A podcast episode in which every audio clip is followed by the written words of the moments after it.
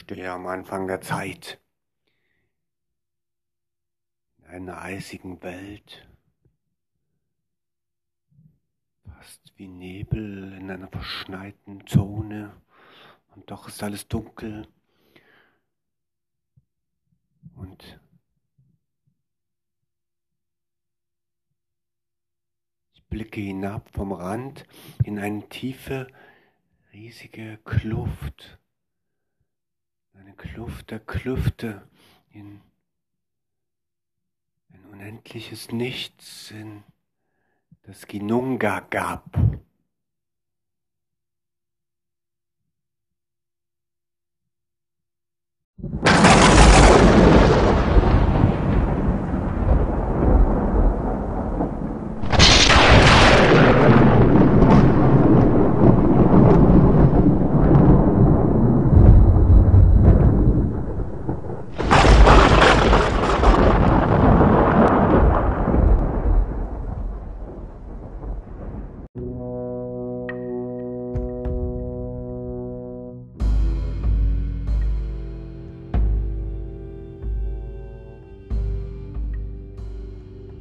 Masatu dreht sich alles in Kreisen.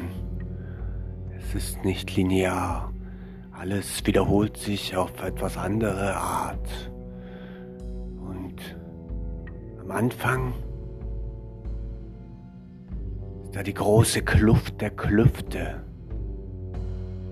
das Ginunga gab.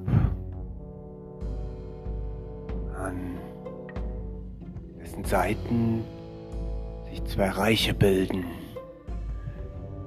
Das Reich des ewigen Winters, Niflheim, die dunkle Welt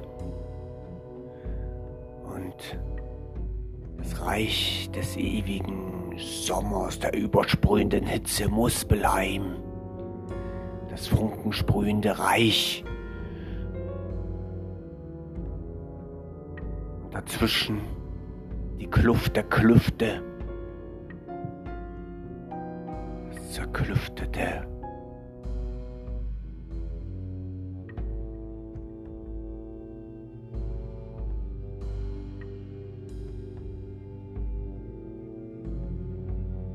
Es geht darum,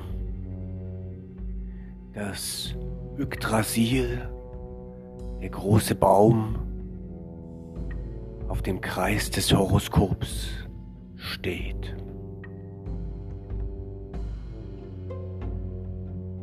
Im Tierkreis gibt es drei Wasserzeichen, Fische, was die Werkelmeerquelle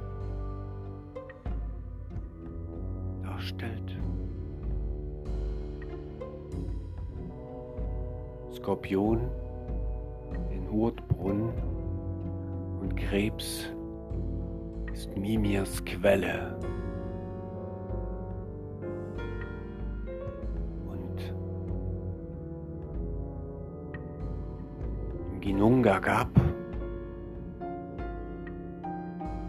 bildet sich also die erste Quelle, die Bergelmeerquelle aus dem Unbewussten, den Fischen, fließt die Quelle hervor.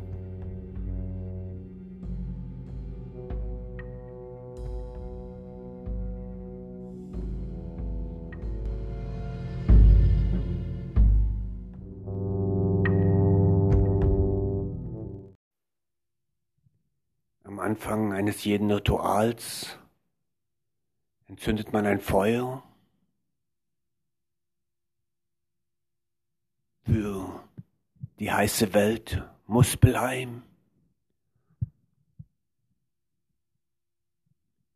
Und lässt den Wind und den Atem auf sich wirken für die eisige Welt, die Welt der Eisströme des Elivagar, das Niflheim. Und dann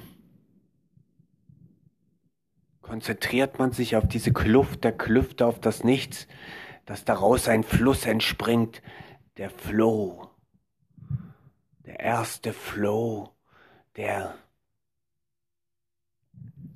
die ganze Sache in Gang bringt.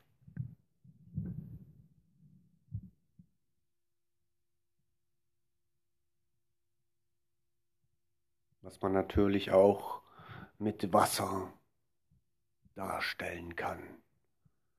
Mit einem Trankopfer oder einem Wasseropfer oder dergleichen, das in die Leere hineingegeben wird, in die Kluft. Auch ein Hühngrab kann dazu genutzt werden, dessen Mitte befindet sich ja diese Leere. Und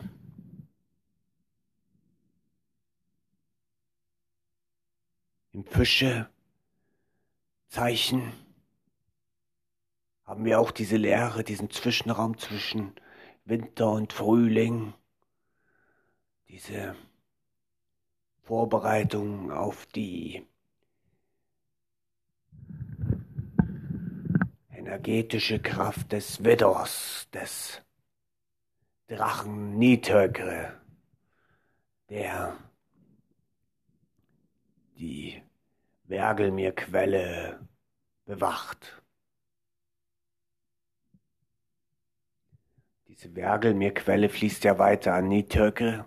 Nitögre ist dann schon wieder das Feuerzeichen Widder, was der hasserfüllt Schlagende heißt, der Drache, der im Grunde mit vielen Schlangen in der Wergelmirquelle wohnt. Und auch Symbol für die Schlangenkraft, die Urenergie, die Urfeuerenergie, die uns durchströmt.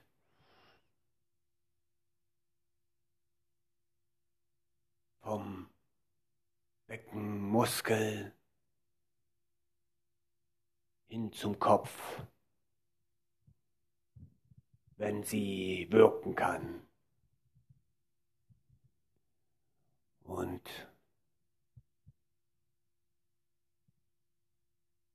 das soll uns auch das Feuer sein. Denn im nächsten Schritt wird etwas in das Feuer gegeben. Kräuter oder ein anderes Opfer. Damit haben wir auch den Beginn des Frühlings mit den aufschießenden Knospen, die voller aggressiver Energie sich platzend zum Sonnenlicht bewegen, was noch nicht geklärt ist, wie diese ganze Sache überhaupt funktioniert, dass es im Frühling dort alles die Blätter so aufschießen und die Wissenschaft steht vor einem Rätsel, wie dieses Phänomen funktioniert. In späteren Zeiten können Sie es erklären, wenn die Blätter da sind, aber bevor die Blätter da sind,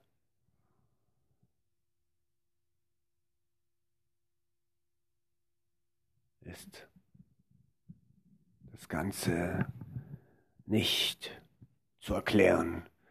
In diesem Zeitpunkt kann man ja auch die Birke anzapfen wenn die Knospen im Innern grün werden. Und die erste Quelle symbolisiert deswegen auch die Birke, obwohl sie erst viel später ihren festlichen Einsatz findet. Denn als erstes kommt Ostara und Ostara ist ja. wie eine Illusion des Drachen, dass er im, wenn ihr Fuß den Boden berührt, sofort aufspringt und seine ganze Energie da reinschießt und mit der Kraft des Wassers die Blätter aufschießt und dann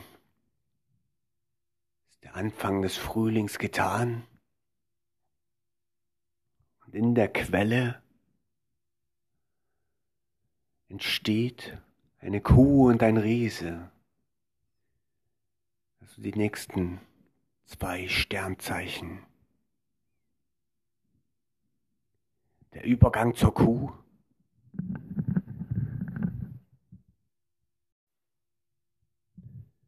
Autumbla. Sie ist ein erdverbundenes Zeichen, ein Erdzeichen der Stier, da fest verwurzelt. Er steht für die materiellen Kräfte, die sich jetzt manifestieren, indem das Feuer übergeht in dauerhafte Zustände. Die Blätter entfalten sich vollends und das Blühen beginnt. Das große weiße Blühen und gelbe und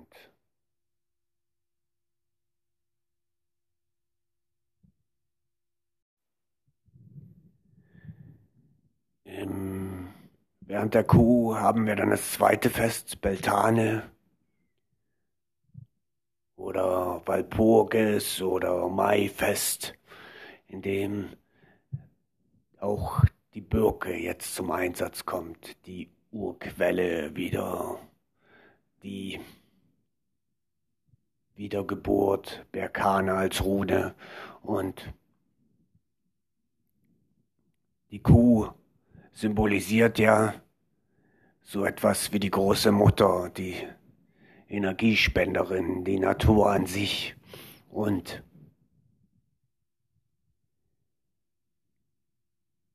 die Quelle fließt jetzt durch sie. Sie ist ja die Kuh, die danach äh, Autumbla, die dem Riesen die Milch gibt, der mit ihr entsteht. Und dieser Riese Ymir, der Zwilling, Und die Quelle fließt aus ihr durch die Vereinigung des Feuers von Nitekre mit der Kuh, die dadurch zu einem Quell wird, einem Quell, von dem sich Ymir ernähren kann.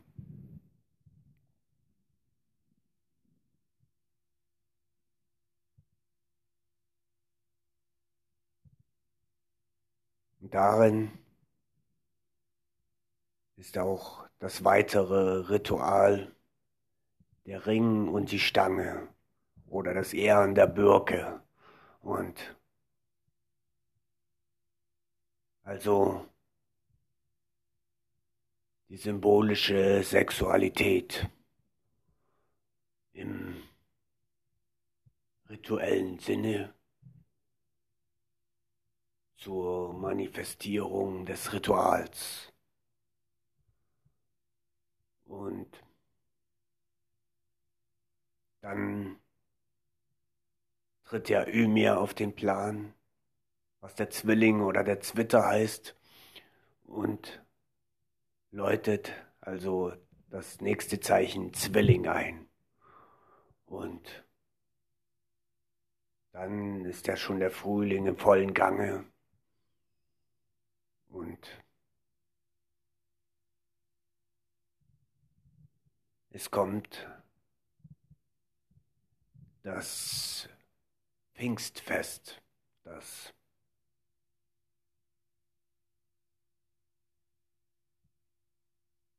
in Holland auch der Faulpelz genannt wird. Und Ymir liegt ja eigentlich nur rum und er ist aber der Zwilling, was auch Symbol für den Geist ist. Es ist ja noch in ihm,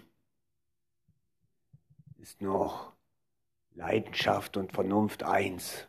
Also wie ein Baby ist er und dann nährt sich die ganze Zeit an der Energie der Mutter, der Kuh und lässt sozusagen materialisiert er, er ist ja der Erste, diese Urkraft in sich, und erschafft somit in sich die Natur. Und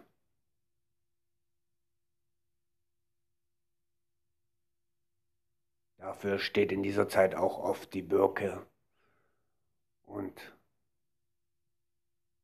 allerhand Pflanzen, die zu dieser Zeit wachsen. Die Knoblauchrauke oder der König des Waldes, der Waldmeister und abgeworfene Geweihe oder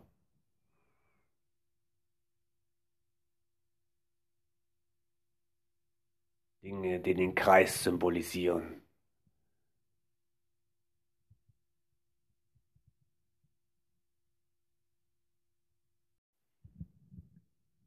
So, das sollte fürs Erste reichen. Dann verabschiede ich mich bis zum nächsten Mal und bleibt den Asen treu.